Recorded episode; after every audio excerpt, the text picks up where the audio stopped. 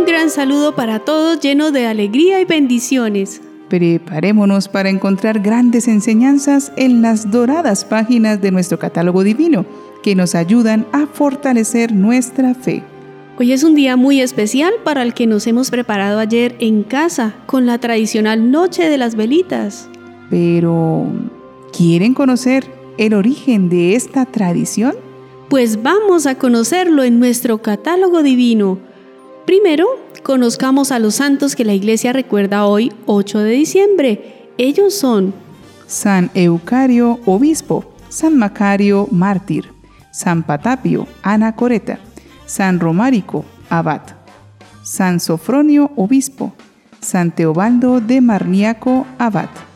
Beata Narcisa de Jesús Martillo Morán, Virgen, Beato Constantino, abad, y Beato José María Zabal Blasco, padre de familia y mártir. Las luces de las velitas se encendieron ayer porque nos preparábamos para la gran solemnidad de hoy, que celebra la Inmaculada Concepción de la Santísima Virgen María. Esta gran solemnidad enaltece uno de los sublimes privilegios que tuvo la Madre de nuestro Señor Jesucristo.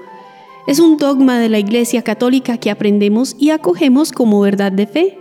Pero, mm, ¿qué es un dogma?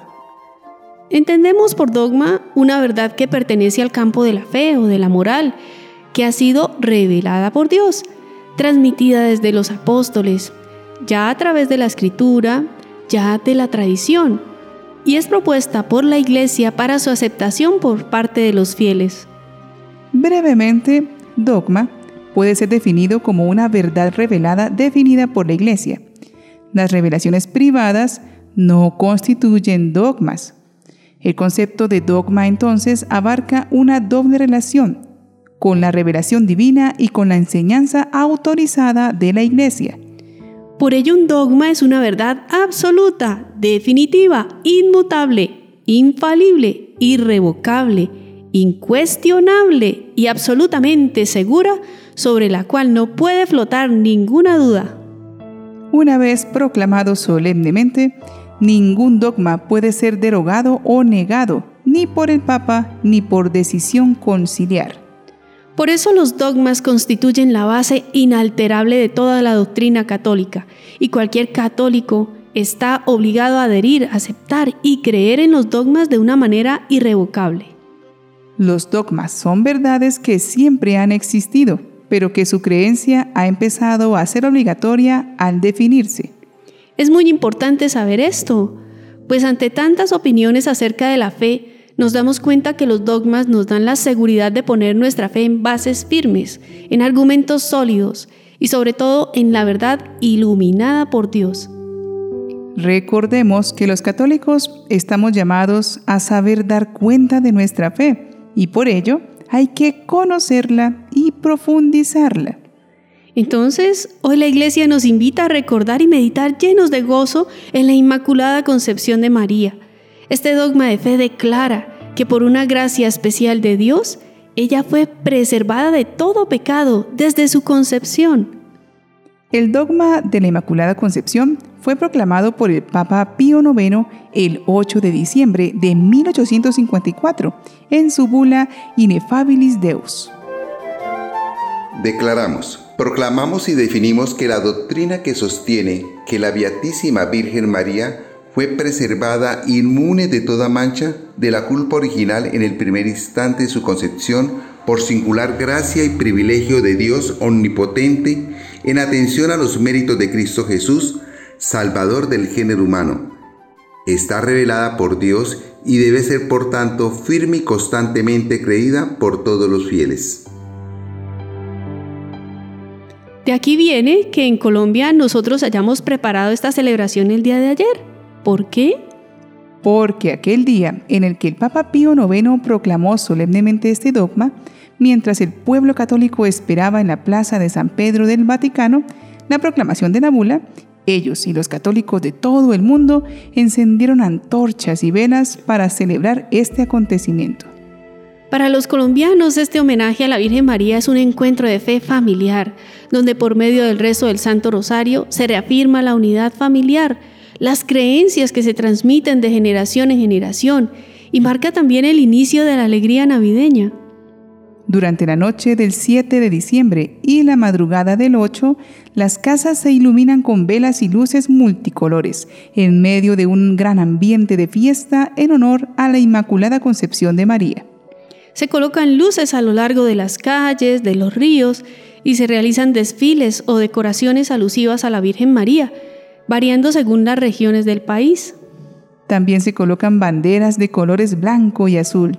Estos colores son representativos de la Virgen durante esta celebración.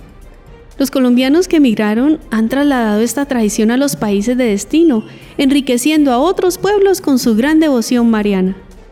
Valoremos esta particular acción de piedad que es característica de Colombia.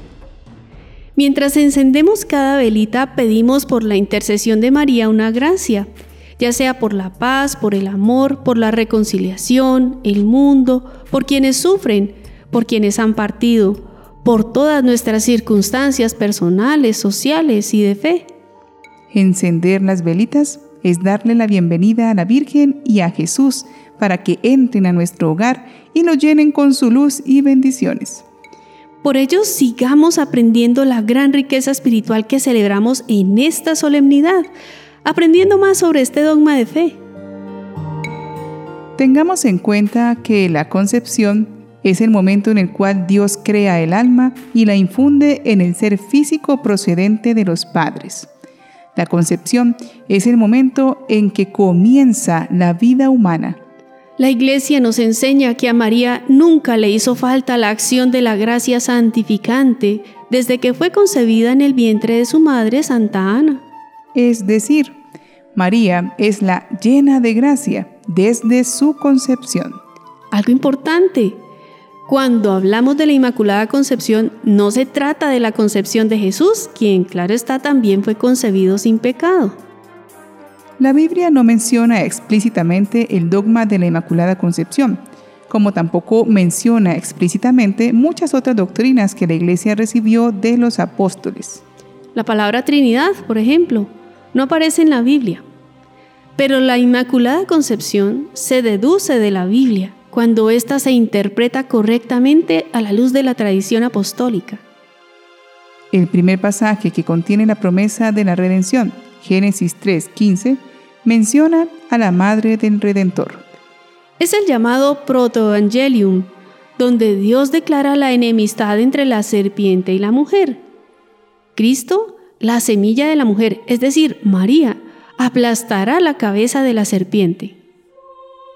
Ella será exaltada a la gracia santificante que el hombre había perdido por el pecado. Solo el hecho de que María se mantuvo en estado de gracia puede explicar que continúe la enemistad entre ella y la serpiente. El protoevangelium, por lo tanto, contiene una promesa directa de que vendrá un redentor y junto a él se manifestará su obra maestra, la preservación perfecta de todo pecado de su Madre Virginal.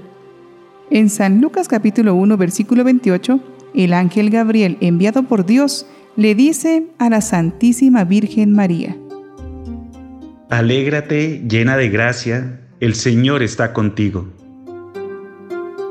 Las palabras en español llena de gracia no hacen justicia al texto griego original que es que haritomen y significa una singular abundancia de gracia, un estado sobrenatural del alma en unión con Dios.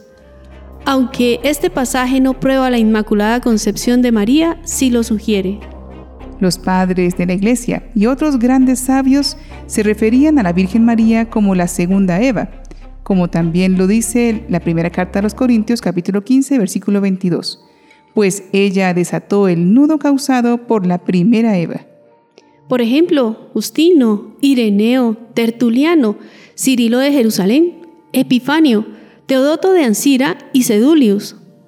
También se refieren a la Virgen Santísima como la absolutamente pura, por ejemplo, San Agustín y otros. La Iglesia Oriental ha llamado a María Santísima, la Toda Santa. Hoy también aprendemos que María es libre de pecado por los méritos de Cristo Salvador. Es por Él que ella es preservada del pecado. Ella, por ser una de nuestra raza humana, aunque no tenía pecado, necesitaba salvación, que solo viene de Cristo. Pero ella singularmente recibe, óigase bien, por adelantado, los méritos salvíficos de Cristo. La causa de este don es el poder y omnipotencia de Dios. Y una razón, la maternidad divina. Dios quiso prepararse un lugar puro donde su Hijo se encarnara. ¿Qué frutos produjo en la Virgen María este privilegio? Uno de ellos es que María no fue afectada por los efectos de la concupiscencia. ¿Y pues qué es la concupiscencia? Es la tendencia o inclinación que permite que nos dirijamos hacia el mal. Otro fruto es que María estuvo limpia de todo pecado personal durante el tiempo de su vida. Esta es la grandeza de María, que siendo libre, nunca ofendió a Dios, nunca optó por nada que la manchara o que le hiciera perder la gracia que había recibido.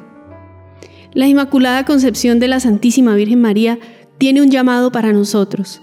Primero, nos llama a la purificación, siendo puros para que Jesús resida en nosotros. Segundo, nos llama a descubrir que el corazón inmaculado de María es un lugar seguro para alcanzar un conocimiento perfecto de Cristo y camino seguro para ser llenos del Espíritu Santo. Les invitamos a no dejar pasar este día sin ir a la Santa Misa, a participar de esta solemnidad. Recordemos que es importante vivir estos momentos que refuerzan nuestra fe. Y además, ¿cuántos favores nos ha alcanzado la Virgen María con su intercesión? Muchos. Por ellos, qué mejor que dar este homenaje a María, dando gracias al Señor que nos convoca a participar de esta celebración de la Iglesia. Sabiendo que María es el mejor camino para encontrarnos con Jesús, pidamos con una parte de una hermosa oración compuesta a María Inmaculada por parte del Papa Francisco, para que ella interceda por la restauración espiritual de nuestras almas. Al participar de estas solemnidades, oh María, nuestra Madre Inmaculada, en el día de tu fiesta vengo a ti y no vengo solo Traigo conmigo a todos aquellos que tu Hijo me ha confiado, en esta ciudad de Roma y en el mundo entero, para que tú los bendigas y los salves de los peligros. Necesitamos tus manos inmaculadas para acariciar con ternura, para tocar la carne de Jesús en los hermanos pobres, enfermos, despreciados, para levantar a los que se han caído y sostener a quien vacila. Te agradecemos, oh Madre, porque al mostrarte a nosotros libre de toda mancha de pecado, nos recuerdas que ante todo está la gracia de Dios. Está el amor de Jesucristo que dio su vida por nosotros. Está la fortaleza del Espíritu Santo que hace nuevas todas las cosas. La Inmaculada Concepción de la Santísima Virgen María. Haz que no cedamos al desánimo, sino que, confiando en tu ayuda constante, trabajemos duros para renovarnos a nosotros mismos, a esta ciudad y al mundo entero. Ruega por nosotros, Santa Madre de Dios. Amén. Por cierto, hoy, 8 de diciembre, es una fiesta de guardar y hace parte de los compromisos que tenemos como católicos de asistir al culto divino a dar realce a esta gran gracia espiritual y descansar, dando el primer lugar a Dios, recordando el mandamiento de santificar las fiestas. Recordemos que esta es una fiesta espiritual y es oportuno reconocer que la cultura popular que festeja sin conciencia ha hecho que se participe más de la víspera con música, licores y elementos que no tienen nada que ver con el motivo de la Inmaculada Concepción. Y al otro día, pocos en misa, porque se trasnocharon en diversiones. Es tiempo de rescatar nuestras tradiciones, dándoles el verdadero sentido espiritual y compartir con los niños y jóvenes nuestra devoción mariana, que les ayude a acoger a María como madre y a valorar la riqueza de nuestra fe. Si Dios se procuró tener una madre inmaculada para que Jesús estuviera en su vientre, ¿cómo esperará encontrar limpio nuestro corazón el Señor para recibirlo en la Eucaristía? Pidámosle a María que nos ayude a comprender este anhelo de Dios y digamos, Ave María Purísima, sin, pecado original concebida.